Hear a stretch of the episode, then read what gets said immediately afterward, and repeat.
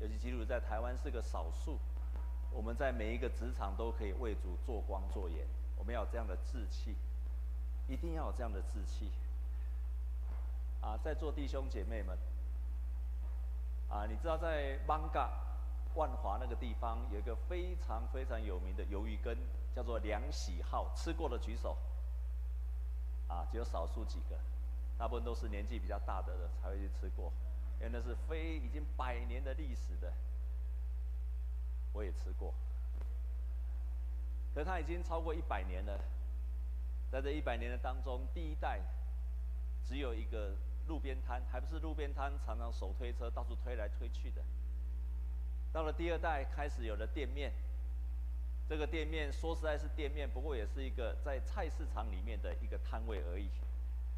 然后，他的我们知道邦嘎的名产就是肉麻，所以他的爸爸就问他说：“你要当肉麻，还是要承接我的事业？”听起来好像很大，事实上事业只有一个桌子而已，就是路边摊的一个。摊位，两个人坐得下的摊位而已，所以他就承继了这个事业。没有想到到了第三代，以为会比较好的，在菜市场里面，但是在菜市场里面呢，没有想到各位如果稍微知道台北市的历史，在龙山寺前面原来有一个很大的小一个那个市场，突然整个拆掉了，所以本来还有一个摊位，现在连那个市场的摊位也都没有了，他不得不搬走了。所以本来以为开始可以稳定下来，没有想到又重新落魄到只有在艋舺那个地方，又要重新回到手推车。然后因为呢做晚上的生意，我们都知道晚上的时候在艋舺那地方很多流氓打打杀杀吃宵夜，要不然就是喝完酒闹事的人。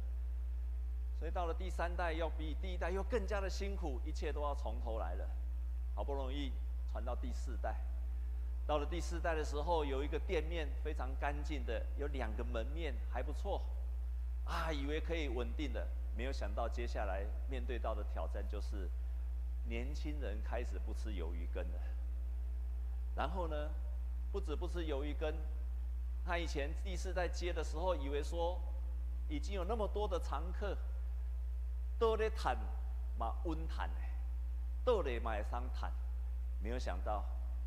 亲爱的弟兄姐妹，老一辈的会去世啊，老顾客会离开啊，所以不但老顾客离开了，年轻一代的又没有人要来吃他们的店面，第四代面临到极大的挑战。但是当他们经过第一代、第二代、第三代、第四代到第四代之后，他们经过一代又一代的，他们在二零一七年的时候得到了总统奖，因为老店翻新。我要分享这个故事是告诉各位。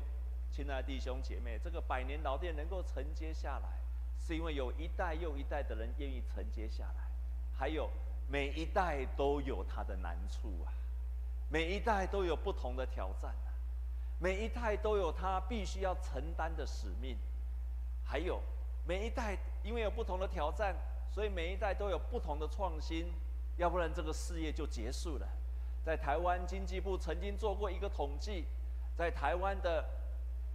中小企业有平均百分之七十面对到要传给下一代的困难，也就是第一代可以做得很好，但是在有一百五十个企业的中小企业当中，平均只有百分之三十可以很顺利的传接到下一代。今天我们看到摩西的故事也是一样，当摩西到了一百二十岁的时候，他要传接给下一代的时候，也面对到同样的考验，但这个时候。摩西他的使命还没有完成，因为他在世上的使命是上帝要叫他带领以色列人出埃及，然后进入到离开旷野，然后进入到迦南的应许之地。可是当他进去的时候，他已经一百二十岁，他的使命没有完成。在今天我们所看见的，他就开始兴起了下一代的人，下一代的约书亚，他开始交给他三件事情。第一个，他叫他继续可以完成使命，他的使命还没有完成。继续交代他说：“你要继续完成这个使命，带领以色列人进入到迦南地，然后在那个地方开始承接上帝给我们的祝福。这个祝福还没有结束，要继续传承下去。接下来还告诉他们说：你要遵守律法，因为以色列人被叫拯救脱离埃及，不仅仅是要让他们得到祝福而已。上帝给摩西，他说：“你们要归我做祭司的国度，是圣洁的国民。”这些话你要告诉以色列人：如果你们服从我、守我的约，你们就是我的子民，全世界都属于我。但是只有你们是我的选民，是神圣的国民。是侍奉我的祭司，全世界都属于耶和华创造天地的主，可是唯独以色列人是上帝的选民，是圣洁的国家，是侍奉神的祭司。所以，上帝要以色列百百姓承接的谨守律法。摩西给约书亚。接下来为他祝福祷告，按手在他的身上，圣灵就与他同在。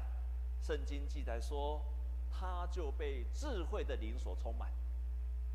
也就是本来只有摩西的身上有上帝的灵，那个智慧的灵在他身上，如今传接到了下一代了。所以上一代的传承、祝福，就成为了下一代的能力。我再说一遍，上一代的传承下去，下一代的承接就得着了能力，上下两代的合一、结盟、传承，让下一代的得着了上一代的祝福跟能力。弟兄姐妹，你也许不相信这件事情，你也许不相信这件事情，我们当中很多做父亲母亲的。或者你将来有一天会成为父母亲的，请你要相信一件事情，就是你的身上有祝福你儿女的权柄。这个从旧约一直到新约到今天都都是一样，你是可以祝福你的儿女，你的祝福对你的儿女有很深远的影响。所以你看，很有趣的，在申命记，我们就看见了，约书亚就开始承接了摩西的祝福。所以圣经上，约书亚记的第一章的第一节到第九节，以前上帝跟摩西说话，可是接下来是上帝直接对约书亚说话，他对他说：“你要起来，要兴起，你要起来接着摩西的工作，然后呢，我要把摩西的律法赐给你。我如果跟摩西同在，我也要与你同在。”摩西吩咐你的律法，你不可以偏离。你要刚强壮胆，你要像摩西一样的刚强壮胆起来。你要成为一个有信心的下一代，甚至要比上一代的更加的有信心。本来是上帝跟摩西说话，现在上帝对约书亚说话。上帝会对上一代说话，也会对我们这一代的说话。上帝对你这一代的说话，也会对你下一代的人说话，因为摩西传给了他。接下来更棒的一件事情，当约书亚上帝跟他说完话之后，现在以前是摩西吩咐百姓，现在变成了约书亚吩咐百姓。所以圣经上这样子说，摩西哎，约书亚开始起来吩咐百姓事情。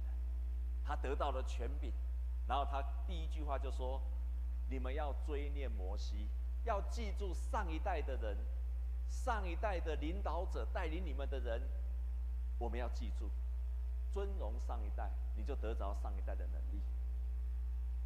纪念上一代，我们教会现在盖宣教大楼在后面，我们要纪念上一代。”如果没有日本的牧师大桥林太郎建造的这一个主堂，还有林兆灿牧师建筑了后面的教育馆，我们今天没有能力能够继续建造后面的宣教大楼，都是因为第一代的人他们建造了这个主堂，牧者、长子、弟兄姐妹，然后接下来有人建造了教育馆。我们今天这一代有能力能够建造宣教大楼，是一代接着一代的传递了下去。约书亚就说要纪念摩西所吩咐的，然后接下来我们今天没有读，可是接下来，圣经记载说，百姓就顺从了约书亚，然后他跟约书亚说，那些百姓就开始跟约书亚说，你所吩咐我们的，我们都必去行。你吩咐我们怎么样行？从前摩西吩咐我们怎样行，我们听从他。我们现在一样听从你，愿耶和华与你同在，像跟摩西一样。也就是百姓开始顺从了耶稣亚的带领。一个好的领袖要得到上帝的认可，同时要得到百姓的认可，双重认可。他就可以成为一个好的属灵的领袖，带领人的领袖。我们从这样两代之间的传承，可以看见他们是如何的传承下来的。是上一代，因为有上帝的呼召跟拣选，所以摩西也好，约书亚也好，都是上帝所拣选的。圣经记载说，嫩的儿子约书亚是心中有圣灵的，你将他带来，按手在他的头上。上帝拣选了约书亚，可是上一代的拣选之后还不够。我们今天来看圣经的第一章，约书亚记的第一章第一节，我们来读读看。我们来读第一章的第一节。预备起。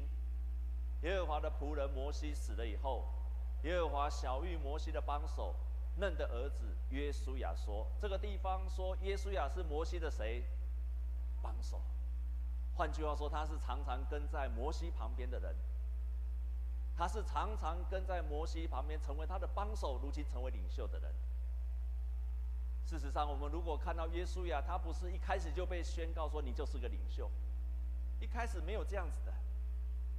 我们如果看约书亚的生平，在一开始的时候，他曾经在埃国、埃及度过他的年少的时候，所以换句话说，约书亚曾经在埃及当过奴隶。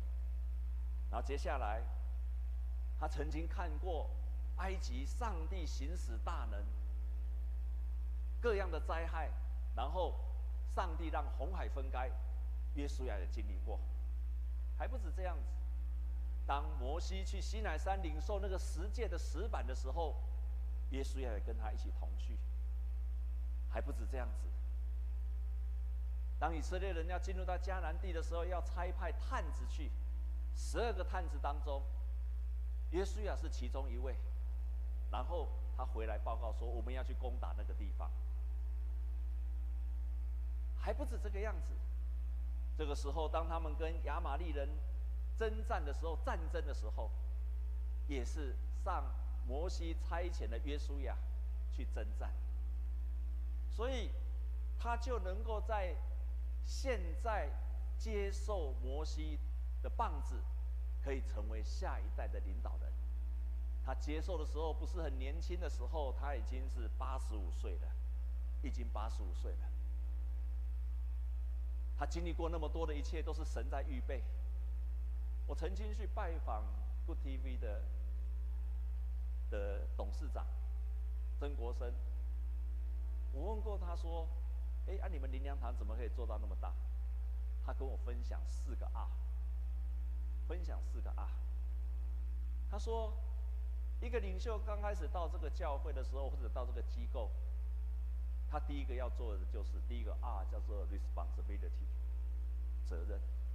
你所能做的就是把你的责任做好而已。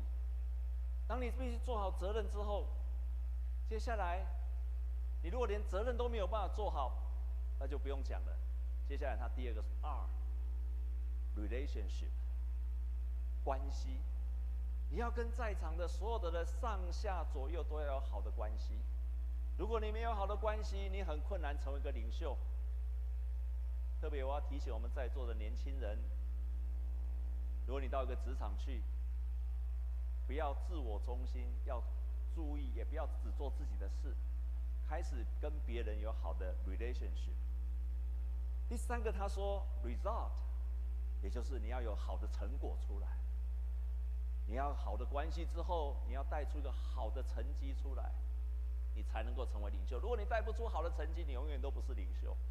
你即使在那边有好的人际关系，老板请你来不是要跟人在那边交好朋友的，你要 result，你所做的事要好的成果出来。最后他说，reproduce，也就是我们常常说的再生产。你要能够再带出其他的人，你要再能够带出另外一个部属，带出另外一个员工，再生产出另外一批人。摩西现在所做的就是 reproduce，再带出另外一个领袖出来，所以他成为一个很棒的领导者。不止这个样子，上一代愿意交托给下一代，带在身边来服侍跟学习。接下来，下一代也愿意去承接上一代所完成托付的使命，所以耶稣亚他很愿意去承接这样的使命。可是，愿意这样的承接，我们在圣经上看是很容易，好像他就接过去了，百姓就忽然愿意顺服耶稣亚了。但是，不是这么简单的。如果耶稣亚没有前面的那些历练，百姓不会听从你的。亲爱的弟兄姐妹，百姓不会自然的听从约书亚的，是因为耶稣呀曾经带领他们去打仗过，得胜仗。在座弟兄姐妹，你不要以为到了一个机构，在教会当中，人家就会听你的。尤其在座年轻的弟兄姐妹，请你一定要记住这一句话。我们在这附近，在林森南路有个基督之家。曾经，他跟许多的牧者在分享的时候，他说他的爸爸叫做寇世言，是个很会讲道的牧师。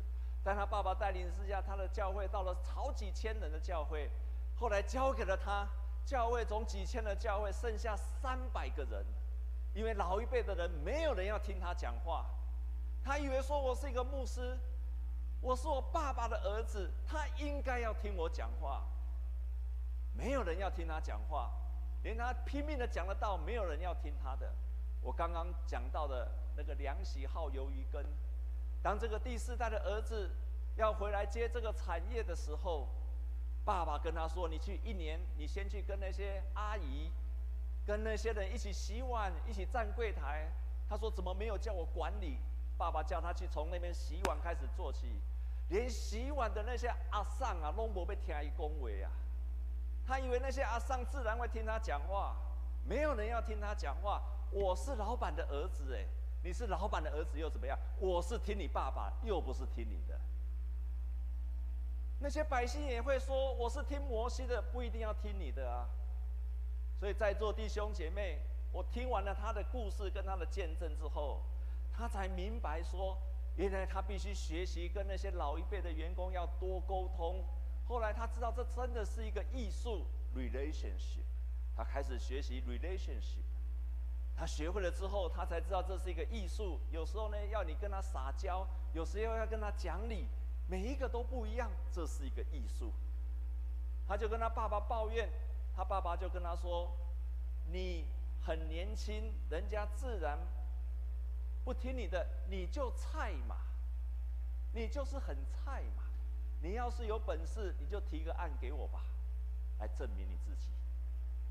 所以他那时候才体会到，不管上司、下属、老爸跟儿子，一开始，人家一定不听年轻人的话。弟兄姐妹，你到一个新公司，人家不听你的话，是正常的。我看完他的故事，我才明白一件事情：为什么我刚到中山教会的时候，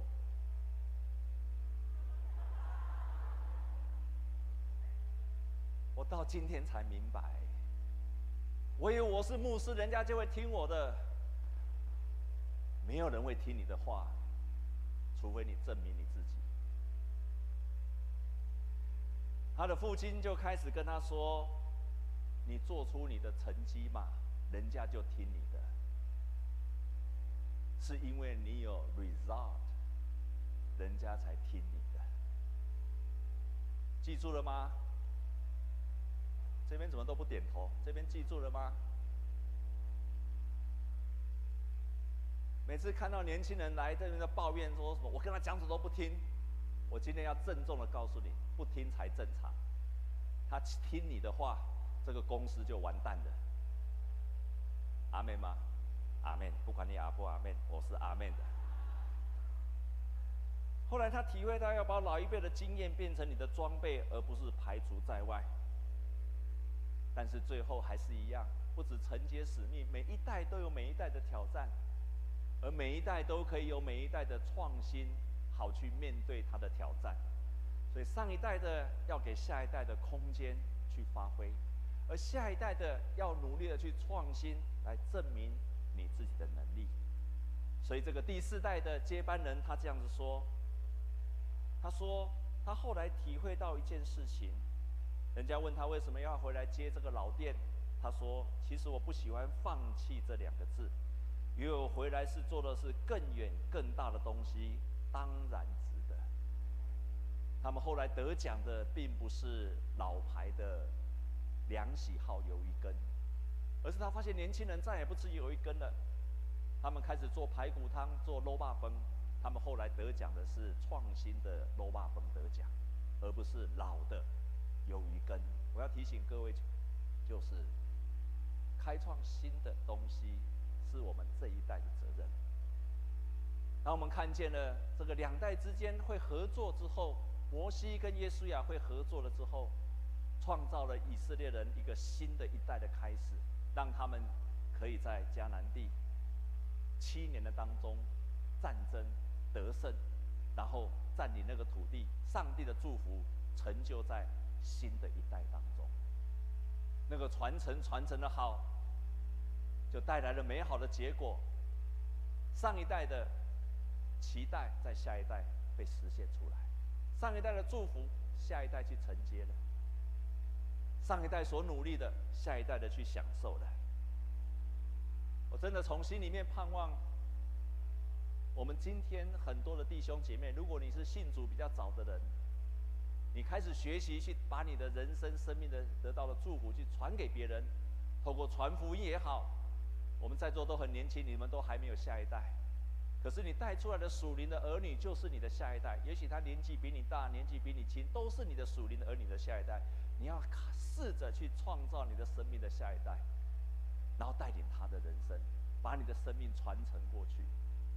同时，同时，我们也渴望我们的教会。也是这样一代传承下一代的。我们做父母的，传承给社青，教导社青，带领社青，社青来带领学青，学青来带领少青，少青来帮助儿主，这样就一代一代的传承下去。我刚刚在前面就说了，在台湾所有的企业当中，百分之七十都有传承的危机，信仰一样是会有这个危机。可是我们如果愿意承接，愿意好好的传承。我们会一代比一代的兴旺。在中部有一间医院叫做彰化基督，啊，彰化呃呃南大卫纪念医院。有听过这个医院的人请举手。啊，还是少数的人。这个南大卫的纪念医院，他的第一代的人叫做南大卫，然后第二代他的儿子。叫做蓝大辟，因为台语叫做蓝带病，所以他就取蓝带地。啊，这两个都是英国人。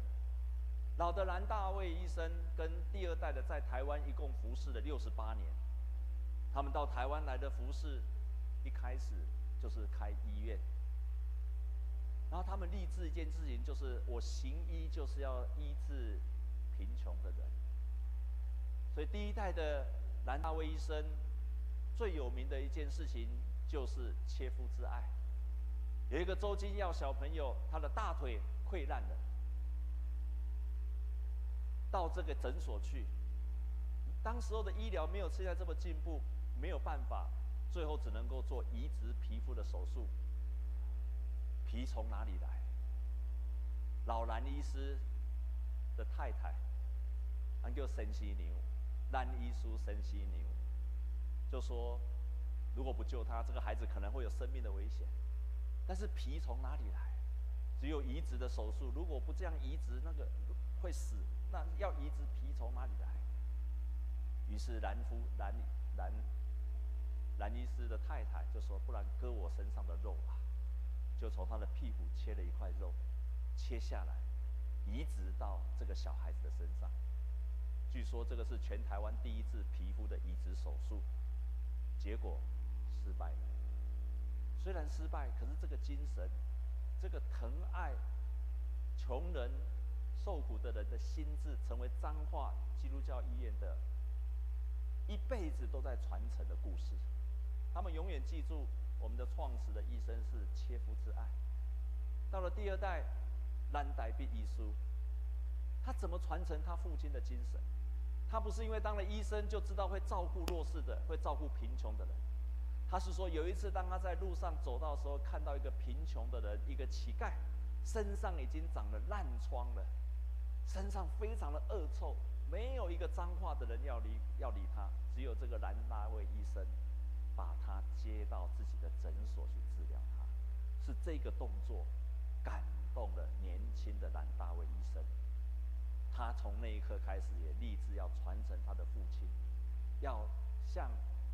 切肤之爱一样，要照顾贫穷的人。好的传承是看着榜样学习下来的。当父母也好，如果没有个榜样，一直叫叫小孩子读圣经，自己都不读圣经，小孩子不会读圣经的。如果你没有行神的道，你叫小孩子要这样子要乖，小孩子不会行的道。可是你祷告，你读上帝的话，你行神的道，你在身上经历到神的神迹奇事，你的儿女就相信了。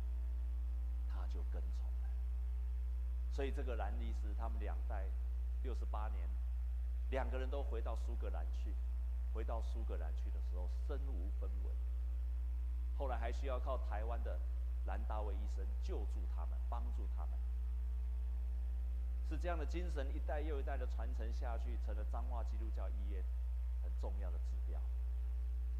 弟兄姐妹。一个好的信仰传承，会让下一代得着的能力跟力量，而这一代的人必须要承接。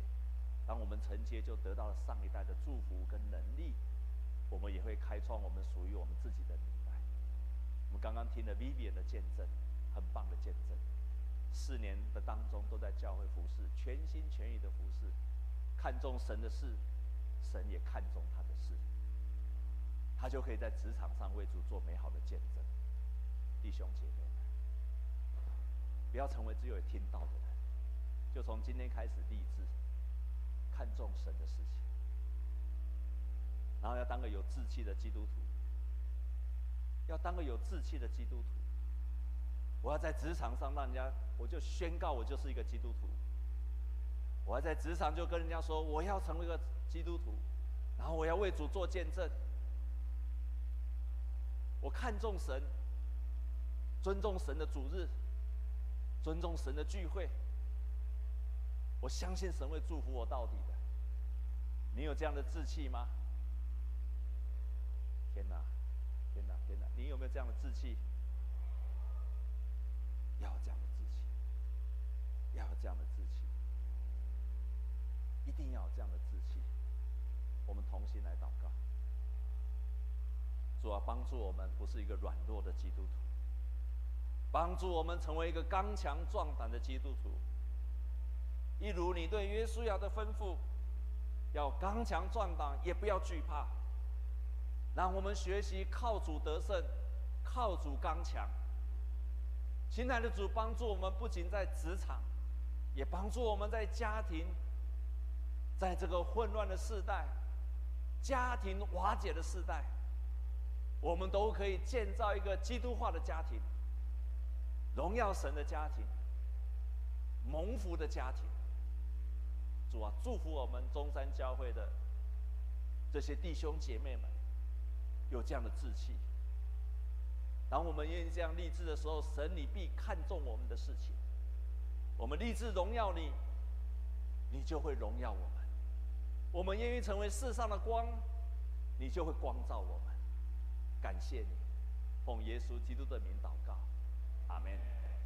我们一同站立，用这首诗歌来回应神。从这代到那代，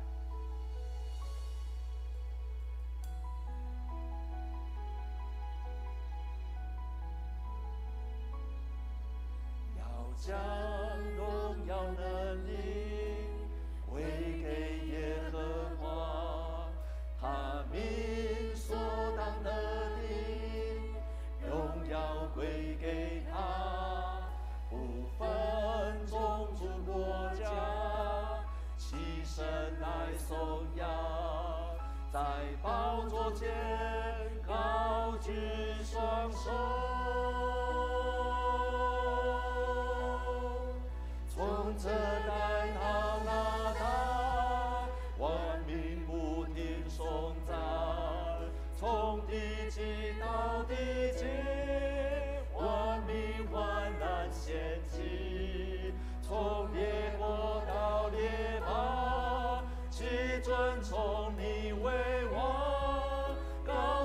哈利路亚，直至白米塞亚。